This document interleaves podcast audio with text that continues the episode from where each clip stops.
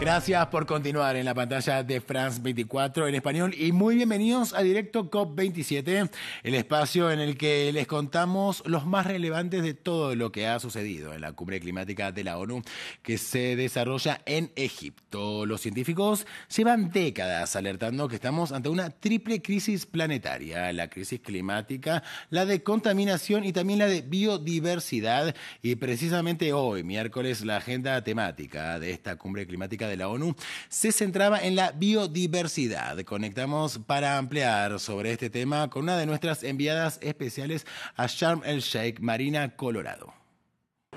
Sí, y para ello me acompaña Manuel Pulgar Vidal. Él es el líder global en clima y energía de WWF, del Fondo Mundial para la Naturaleza, y fue también el presidente de la COP20 que se llevó a cabo en Perú. Muchísimas gracias por estar con nosotros en France 24 estas tres crisis de las que hablaban mis compañeros en Bogotá realmente son una sola, están interrelacionadas, son interdependientes.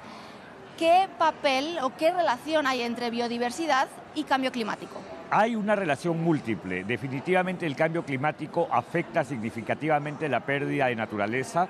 Hay un conjunto de modelos que señalan que vamos a perder bosques, los bosques se van a sabanizar, Además tenemos un conjunto de eventos climáticos extremos que definitivamente siguen afectando la naturaleza y si a eso sumamos la manera intensiva como ocupamos espacios naturales, la situación es grave y nos produce pandemias como la del COVID-19 que hasta el día de hoy estamos sufriendo.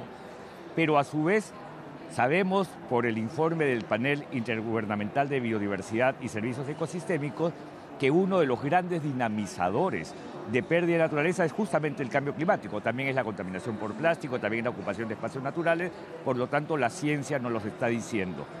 Y esa es la relación negativa, pero hay también una relación positiva, y la relación positiva es que la naturaleza ha permitido que se absorba 54% de los gases de efecto invernadero que se emiten.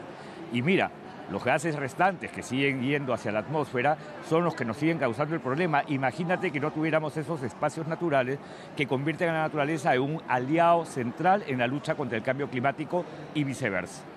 Precisamente durante esta COP27 ha habido discusiones acerca de la preocupación que existe porque no vayamos a poder mantener el grado y medio como límite de temperatura, sino que vamos encaminados a los dos grados.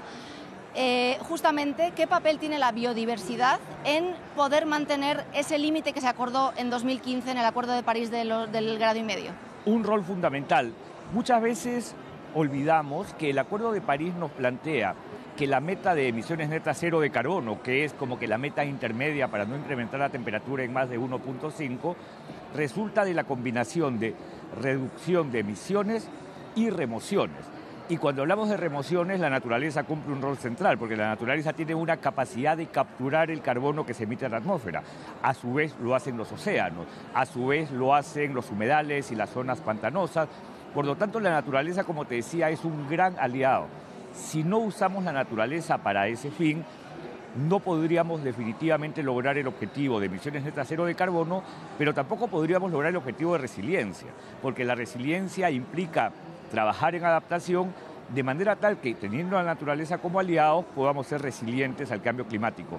Sabemos que, por ejemplo, reforestación en zonas altas para evitar desbordes, para evitar mala calidad del agua, para evitar inundaciones, es un elemento fundamental. Entonces, no hay forma de alcanzar el 1.5 si no es con una claridad de que la naturaleza juega un rol.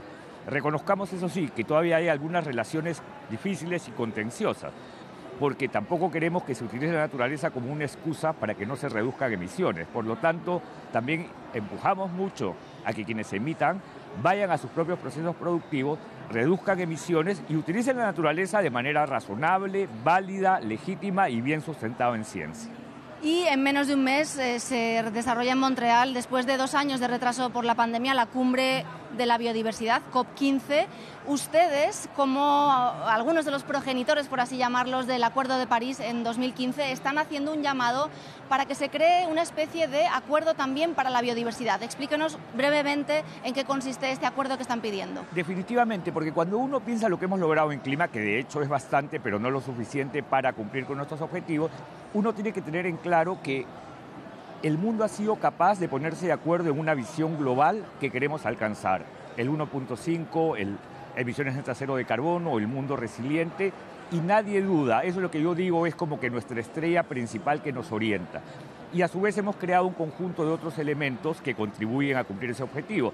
La agenda de actores no estatales, la conexión de clima con eh, la economía, la definición de metas basadas en ciencia, entre muchos otros factores. Cuando uno da la vuelta y mira el otro convenio de diversidad biológica, no tenemos ninguno de esos elementos. Por lo tanto, necesitamos la señal política de los líderes y los decisores, que finalmente son los estados, para que adopten un buen acuerdo que nos permita decir, esta es la visión. Estamos trabajando mucho en este concepto de naturaleza positiva, que lo que busca es justamente revertir los procesos de prenaturaleza, pero también trabajar en una agenda de actores no estatales, conectar más el proceso de prenaturaleza con la realidad económica perdemos económicamente cuando perdemos naturaleza, por lo tanto hay que impulsar un acuerdo hermano del Acuerdo de París para la naturaleza y esto se tiene que lograr en la COP15 en Montreal sin ninguna excusa, sin ninguna postergación. Pues deseando que esto suceda, estaremos pendientes en France 24 de si realmente finalmente hay un acuerdo de París el semejante o similar en Montreal. Hasta aquí, directo COP27. Muchísimas gracias Marina Corado por este completísimo reporte y a nuestra audiencia le decimos por supuesto que sigan conectados con France 24 para seguir conociendo todos los detalles sobre lo que ocurre en la cumbre del clima de la ONU que como decíamos se desarrolla en Egipto. Gracias por acompañarnos.